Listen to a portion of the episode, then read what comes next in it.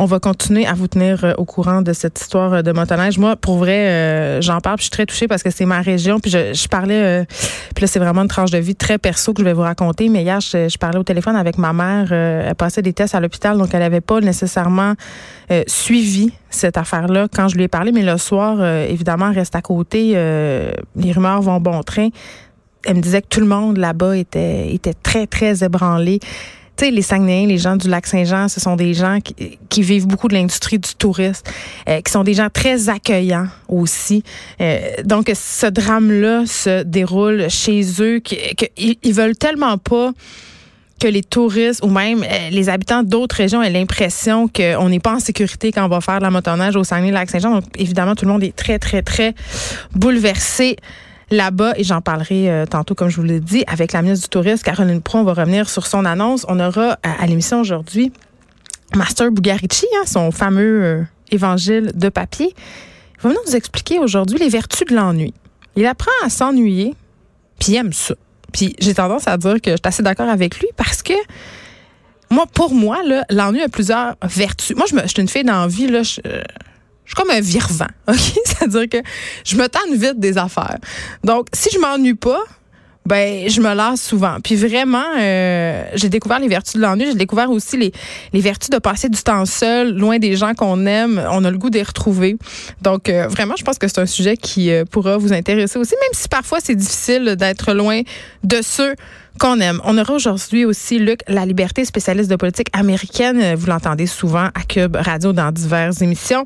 Il va être avec nous pour nous parler évidemment de ces deux procès qui font énormément jaser euh, le procès en destitution de Donald Trump et celui d'Harvey euh, Weinstein. On sait que hier c'était les débuts des plaidoiries et je, bon je voyais des, des, images à la télévision de monsieur Weinstein tu sais il s'était présenté avec une marchette hein? Stratégie, je sais pas. Mais là, en tout cas, il n'était pas avec sa marchette, mais il semblait amoindri. Et je sais pas si c'est une stratégie de la défense pour nous faire passer pour un, bon petit vieux monsieur inoffensif, mais à chaque fois que je vois des images de lui comme ça, qui s'avance très péniblement, soutenu des deux côtés par son entourage, il y a quelque chose, euh, ça me dégueule un peu. Je, je, je le crois pas. On aura euh, Fanny Dagenet, aussi directrice de l'Observatoire des Tout-Petits, et Jean-Pierre Hott, qui est président de l'organisme Avenir Enfants, parce que je vais revenir sur un rapport publié ce matin, un rapport qui a été commandé par notre ministre de la Famille. C'est à propos de des 150 000 enfants québécois âgés entre 0 et 4 ans. Ces enfants-là qui ne fréquentent pas les services de garde. Et ça, c'est un problème pour plusieurs raisons. On va se demander pourquoi et surtout, on va se demander qu'est-ce qui pourrait être fait parce que euh, je lisais tantôt euh, les pages du rapport, même si on ouvrait euh, demain matin le 15 000 places en CPE ça ne résoudrait peut-être pas le problème parce que ces enfants-là, ils vont pas au service de garde, ils restent dans leur famille. Dave Morgan, on va changer les idées euh, aujourd'hui aussi euh, avec lui. Un sac à surprise de sujets. Je, ça, c'est je pense que c'est la technique, la technique du chroniqueur quand, quand ils savent pas de quoi parler. Donc, plusieurs euh, sujets pour nous aujourd'hui qui risque euh, de m'intéresser ou pas. On verra bien. Et là, je vous parle d'un livre, euh, en cas que je trouve que, qui sort à point pertinent. Ça s'appelle Sauve ta bouffe. Ça a été lancé aujourd'hui par le groupe Les Amis de la Terre de Québec. Et là, on veut nous aider à moins gaspiller de nourriture. On le sait, là, c'est un enjeu. Puis c'est drôle là, que je, fasse ce sujet-là aujourd'hui parce que hier encore, euh, hier après-midi, j'ai ouvert la porte de mon frigidaire puis j'ai été un peu catastrophée de voir toute la petite laitue fripée, les petites carottes molles, puis euh, le fromage qui est en train de... Tu je jette plein d'aliments pour plein de raisons, là, bonnes ou mauvaises. Euh, je suis jamais chez nous, j'ai pas toujours mes enfants, j'entrepose mal les affaires, j'oublie aussi parce que je je suis pas toujours en train de regarder ce qu'il y a dans mon frigidaire. J'oublie que j'ai certains aliments, donc je vais à l'épicerie, je les achète en double. Donc, mauvaise gestion de mon frigidaire. Et je sais que je ne suis pas la seule. Donc, on aura Marianne Garnier avec nous, qui est chargée de projet chez les Amis de la Terre. Elle va nous expliquer qu'est-ce qu'on peut faire au quotidien pour moins gaspiller. Puis, il y, a, quand même beaucoup de recettes de tout ski dans ce livre-là. Et on aura Frédéric Guindon du sac de chips pour terminer l'émission parce que, ben, Caroline, je me fais en vacances. La papesse du potin n'est pas là. Mais Kenini, c'est pas parce qu'elle n'est pas là qu'on va pas hein, se parler de Beyoncé et de toutes ces affaires-là. Frédéric Guindon va prendre le relais avec brio. Il connaît quand même ça, euh, les potins, notre petit Frédéric.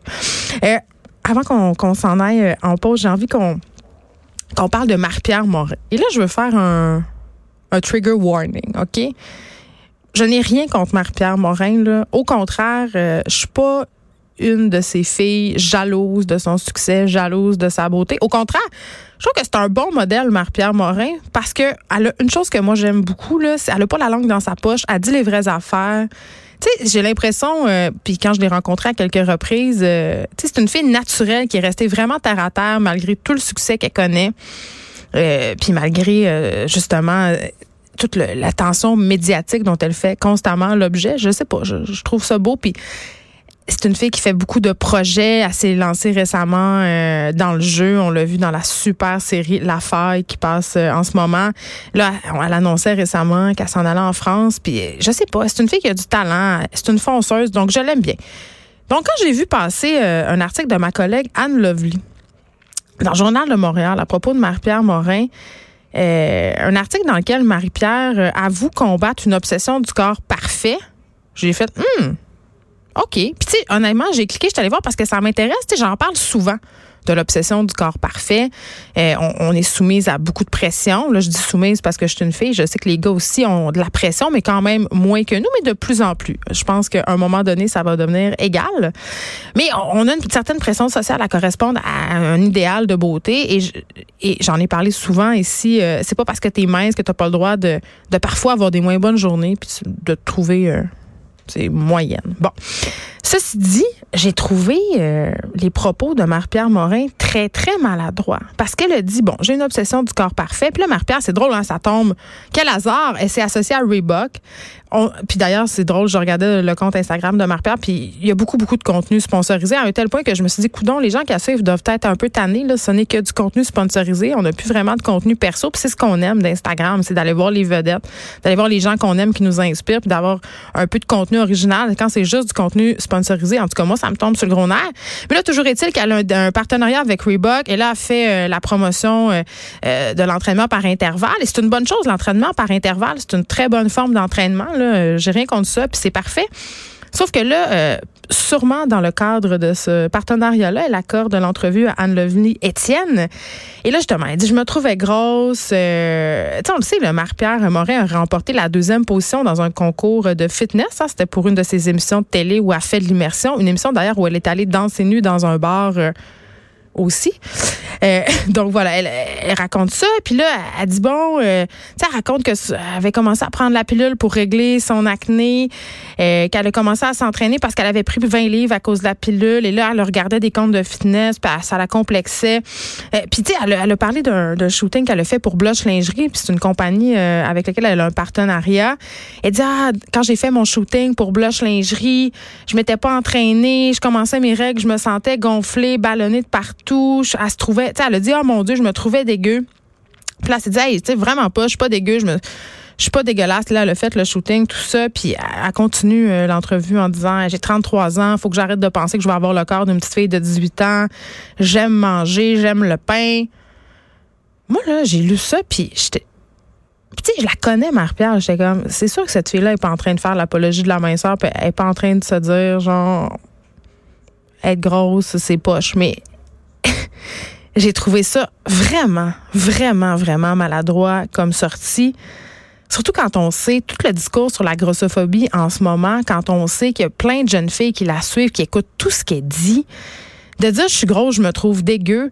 Puis je, le redis là parce que c'est important là, c'est pas parce que tu es mince, que tu es bien faite, que tu corresponds à certains standards que tu pas le droit d'avoir toi aussi tes complexes tes névroses. Je suis toujours en train d'en parler des miens. Ça c'est correct, c'est réglé. Mais il y a la façon de le dire et surtout le moment alors qu'on est dans cette discussion vraiment euh, sur la grossophobie, c'est le sujet quasiment de la semaine. Il y a eu ce scandale avec l'humoriste à la semaine des 4 juillet. On a reçu Bernard Lavallée pour en parler ici. faut faire attention à la façon dont on parle de poids. Vraiment. Marie-Pierre Morin, c'est une fille informée, je le sais. C'est une fille qui lit les articles euh, qui circulent. Donc, je peux pas croire qu'elle n'ait pas au fait de ça. Le 7 février prochain, ça va être le début de la semaine de sensibilisation pour les troubles alimentaires. Je sais pas, mais moi, je trouve que ce discours-là n'a plus sa place. Et je sais pas, elle a peut-être nuancé son propos. Quand on fait un article de journal, euh, il faut couper des bouts. Euh, on édite, comme on dit. Là. On rapporte fidèlement les propos, mais à un moment donné, elle a peut-être nuancé, puis c'est pas dans le texte. Je veux pas jeter la pierre, mais quand même, J'ai trouvé que ça envoyait vraiment, vraiment, vraiment un drôle de message. Et moi, ça me dérangeait au plus haut point, surtout quand on sait le nombre de jeunes filles dont elle est le modèle.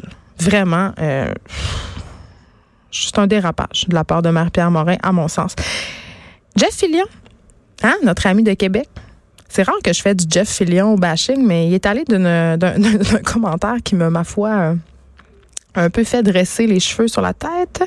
Il y a toute cette discussion euh, en ce moment sur la pétition qui a été lancée par un homme euh, qui veut que les médicaments qui luttent contre la dysfonction érectile soient couverts parce que pour certains hommes qui ont été atteints du cancer de la prostate, ben après, c'est difficile d'avoir des érections de la dysfonction érectile.